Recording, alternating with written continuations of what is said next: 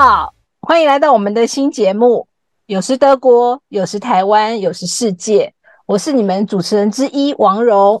大家好，我是庄祖新，我我也来欢迎大家参加这个新节目，聆听我们。呃，王蓉跟我，我们是从国中、国小就是同学，然后现在一直这么多年来，哦，不要数几年了，一直维持是好朋友。我们要先介绍一下那个星星的背景。主星他已经在德国旅居了二十九年，对不对？是好久，对，即将迈入三十年，对，即将迈入三十年，真不可思议。其实我在看，我们之所以会有这个节目，是因为星星他最近出了一本书，他星星其实已经出了很多本关于德国、关于呃。文化方面的书，那最新的一本叫做《旅途时光》，然后其实它这是一个边走边画的绘画本，那个绘是绘图的绘，画是说话的画，就是大家如果 有机会看清新的脸书或者去书店找这本书来看，就会发现它看起来是个绘本，实际上它是一个文化观察。那我最喜欢的是里面。星星他，因为他回去读大学，现在是大四，对，恭喜啊，大四生的，不晓得对于未来有什么规划吗？呃，我应该现在重新界定自己，呃，我现在是呃主修呃插画系，所以应该变成一个插画家，应该像这么说自己。那么以前我也在这边。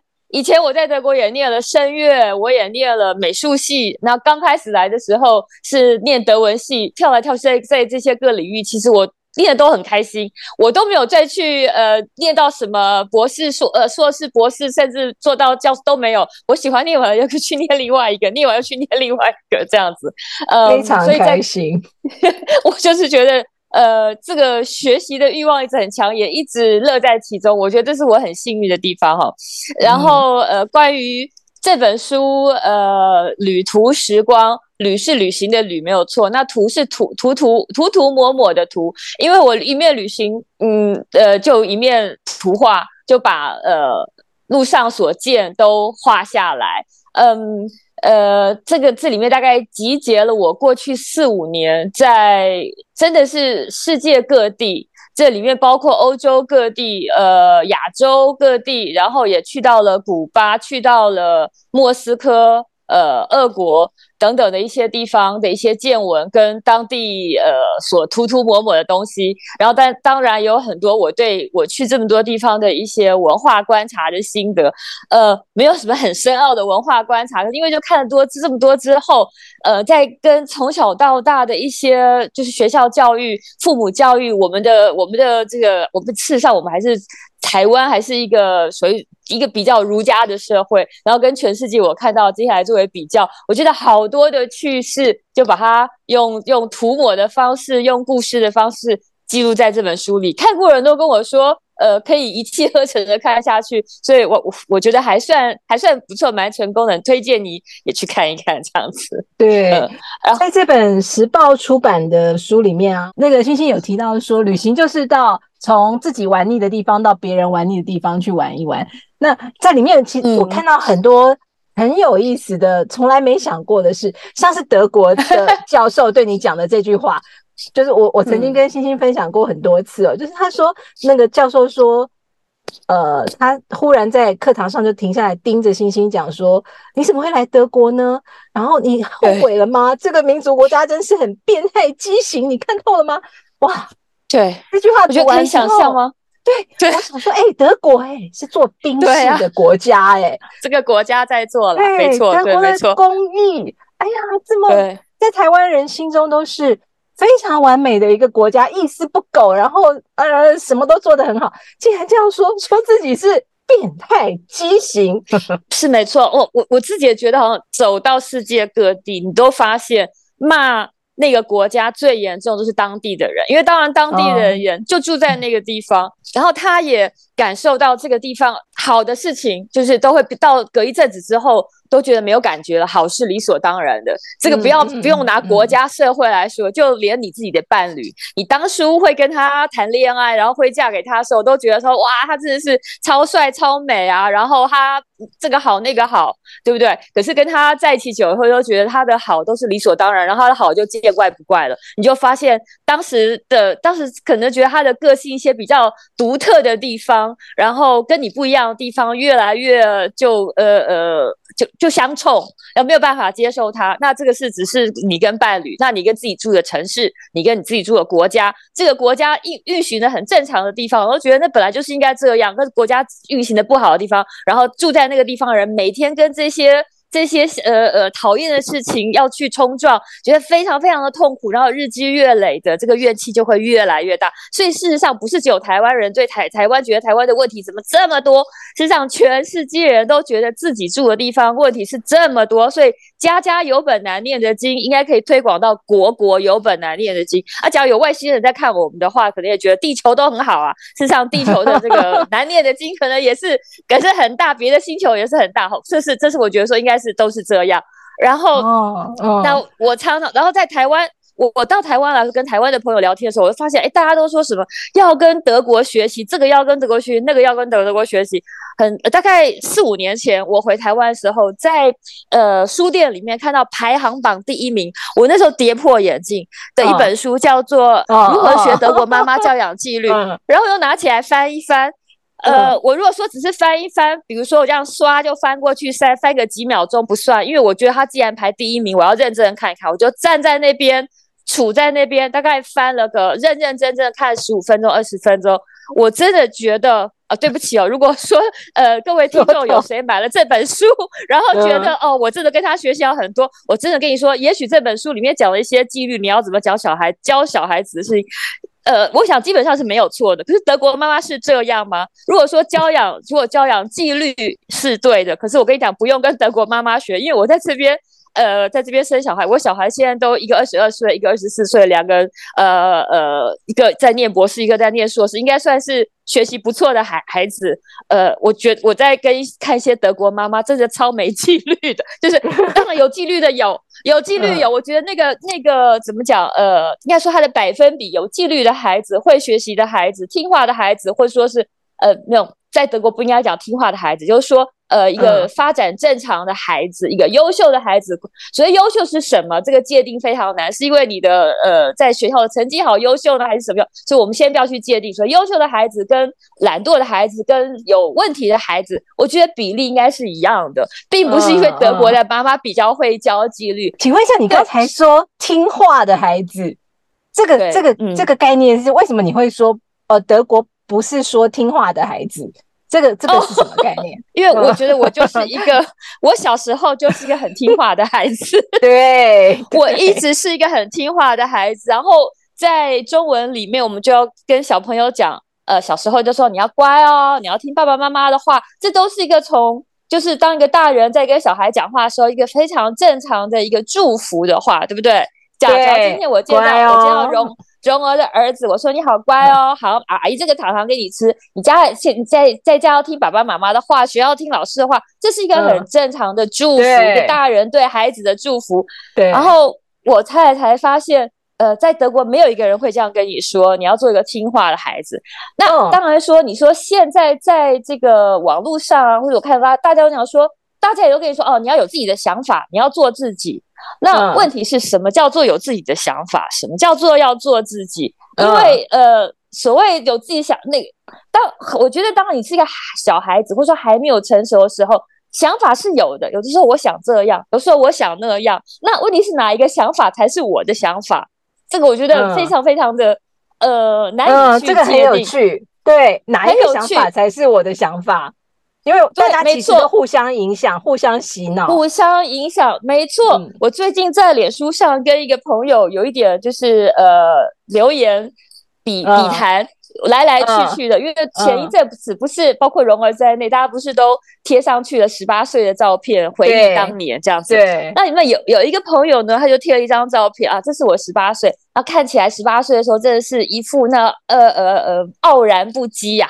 这样子非常野野性的美，然后他又说，他说他十八岁的时候非常的不听老师的话，是老师心目中的那种呃问题孩子，但是呢很有自己的想法，当校刊社长啊。然后我就看了，我看他那张照片也觉得哇，好好有野性美哦。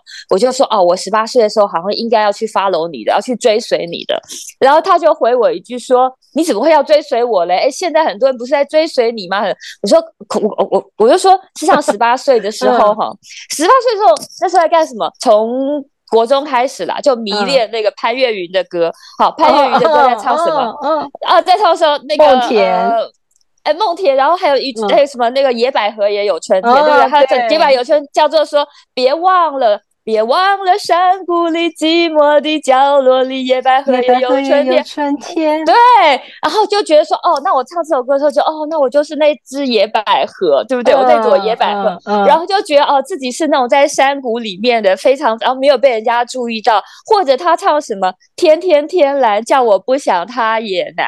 所以我觉得他的那个他在。当时当然那些歌词都是非常非常美，然后那个年代的我们在唱他们的歌，觉得好浪漫哦，然后就觉得自己是这样子的一心一意，是这样子的浪漫，就这种就是暗暗在在角落里面，呃呃暗暗的发光的一只野百合。但是事实上，我当时就知道，可是是种朦胧的意识。我觉得我很想做，就在唱歌的时候，因为很浪漫嘛，你很想做那只野百合。但是另外一方面，我又知道，我应该不是就是想要躲在山谷里的小角落里的野百合。其实我是觉得外面的世界很大，我很想出去那个探险。我不知道我要做到什么程度，可是我很想出去。可是又不知道外面世界到底有多大，而且我要怎么出去？可是我总是觉得好像有一种模糊的意思。其实我是觉得我要去啊，不知道想要去做秋瑾，还是要做那种呃呃革命家，还是要去到到世界各地去怎么样？可是。所以当当当我在唱《野百合有九春天》的时候的那个时候，我界定的自己啊，比如说比如说现在网络上说你要做自己啊，我就在写一首，我要做我要做一只野百合，我要做一种天天天蓝，每天都在想它，不想它也很难的。嗯，或者是我要做另另外一种人，那种人是那个有宏观的、有世界观的，像一只海鸥这样子飞飞出去的，或怎么样。所以到底那时候年轻的时候找不到自己，到底哪一个是自己？是一直在摸索，对不对？对，哪一个自己才是自己真正想要的自己？哎，你知道吗？李李登辉有讲一句话，李登辉在他讲说他是我是不是我的我？就那时候大家听完就说啊，这什么话？怎么听不懂？但其实每个人都是不是自己的，就是我是不是我的我？就他可能是因应别人的需求变成了他现在的样子。但何尝不是每个人都是呢？就是就像说啊，我想要做自己，但这个自己到底是不是真的自己要的自己，还是天天天蓝里面的自己，或者是野百合里面的自己？对，可是像要到现在，像我们现在这个这个大四的这个年纪，也逐渐知道自己了吧？逐渐知道自己，然后我觉得这算是我的命运，还是我的选择？嗯，反正我是有这种选，就是我觉得很感激，我有这种选择的命运，然后走到现在，我也觉得真的是选择出来。我当时二十二岁、二十三岁的时候，选择离开了台湾，来到德国。然后刚来的时候，我觉得是一个，因为我在台湾那时候有自己的失落啦，这我觉得谁没有啦，就是年轻的时候的一种什么都可以失落，对。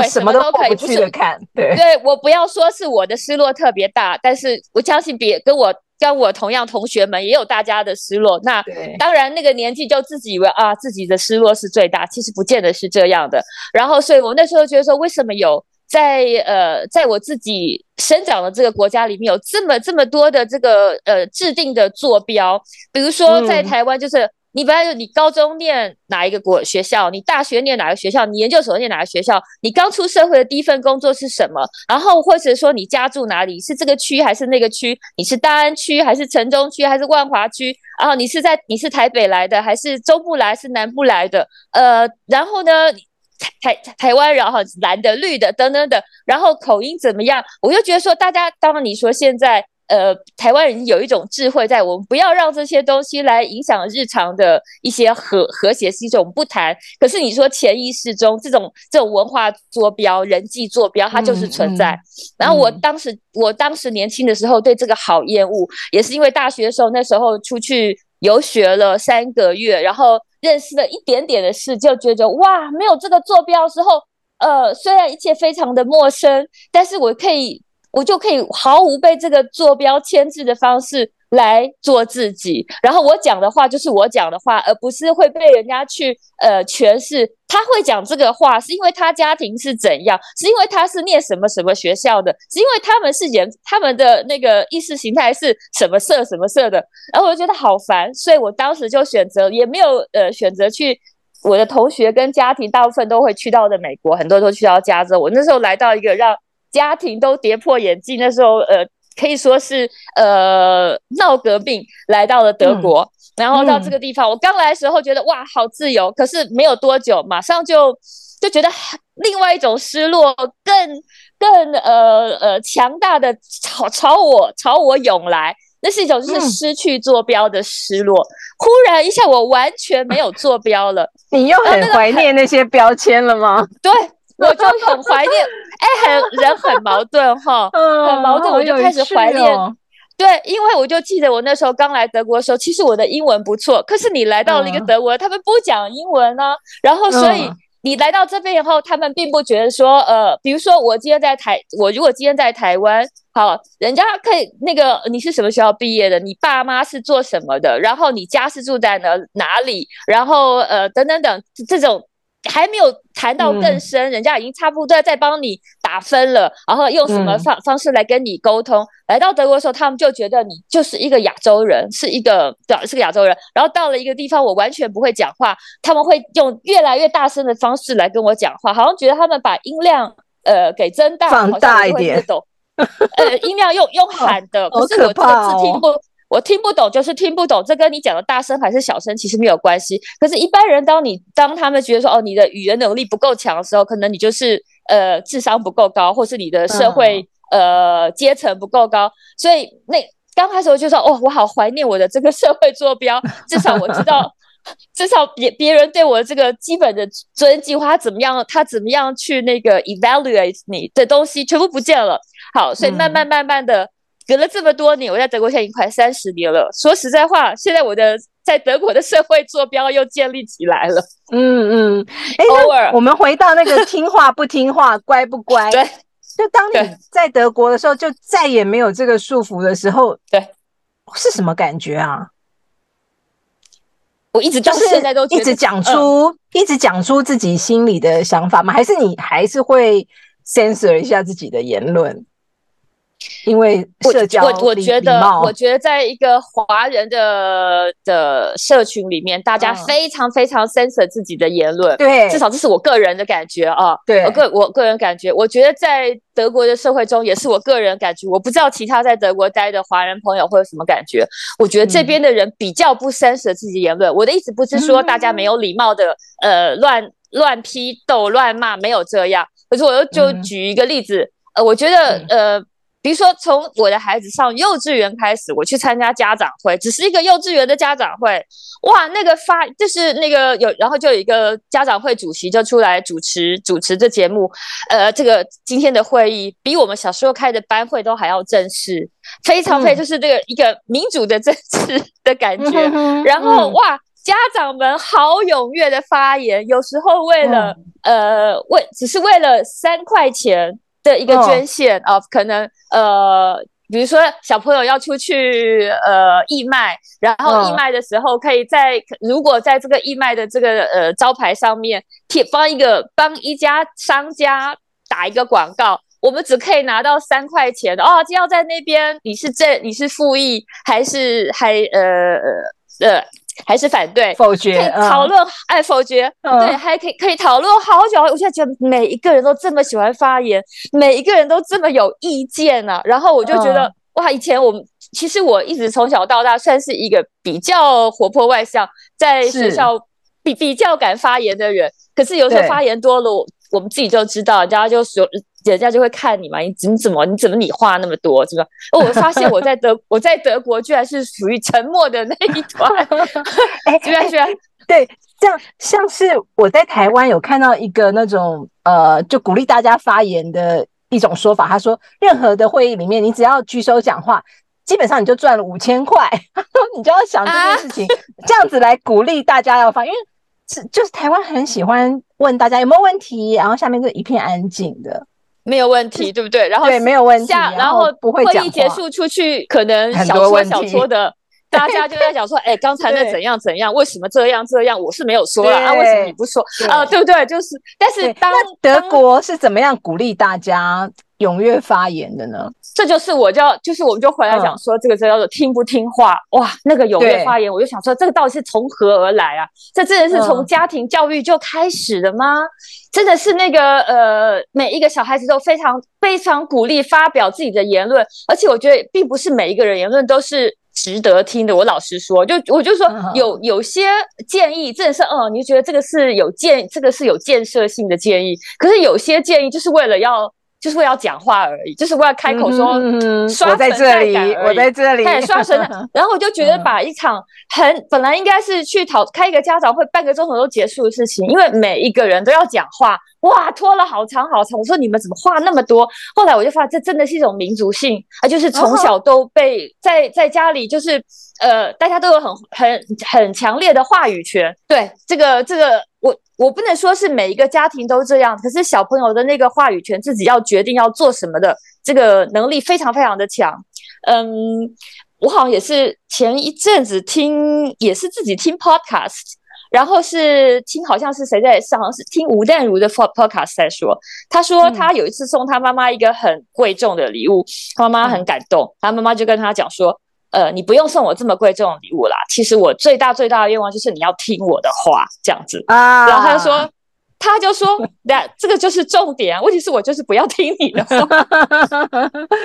嗯，对，然后所以我就觉得说，事实上，所谓你要听我的话是什么？就是我一直要有这个控制权、操纵权，我要对你有控制权，还有操和操纵权。然后我觉得问题是，小朋友当然是很多事情不懂，很多时候他会就玩火呀、玩水呀，把家里弄得那个乱七八糟，甚至搞出有危险事来。你当然要听，就是爸爸妈妈知道什么是危险，什么是不危险的，但是什么？就是我觉得做一个父母，你必须要清楚到什么事情是你一定要跟他说，这个是底线。但是什么事情是你可以自己去做你自己的选择的。然后就我觉得，所以这个是可能父母的智慧要去要去衡量，我什么事情是可以让孩子去选择，而且一定要让他自己去选择，我不要参与任何一点，甚至不要。我不要参与意见，但是想，而且他他做出选票，为为他鼓掌，要为他喝彩啊！你你你为自己做出选择，所以你为自己做出选择，你怎么为自己负这个责任下去？等等等，这样子。嗯，所以没有听话这个这个字，在德文里面，乖这个字是负面的，知道吗？嗯，是。哎，其实其实，在中文里面，乖也是负面的。乖其实是不乖的意思，像乖张、乖离。对，乖其实跟乖。不是同样的意思。哦，但 但后来就变乖了。说你好乖啊，小朋友说哦你好，我还记得我小时候的一个呃，就是家人叫我的，除了星星之外，呃，长老一辈的，我外公外婆叫我的小名就是乖。哇，因为我好乖，对，所以我所以我也都不知道怎么不乖，以前都不知道怎么不乖，就德德国人，那我如果跟谁谁家的呃，比如说我我。朋友的小孩，然后说哇，你小孩看起来好乖哦。然后朋友和小孩都会变脸哦。我不乖，你为什么要说我乖？对，那是什么意思呢？他们听起来是什么意思？是没主见的意思就是没主见，傻傻的。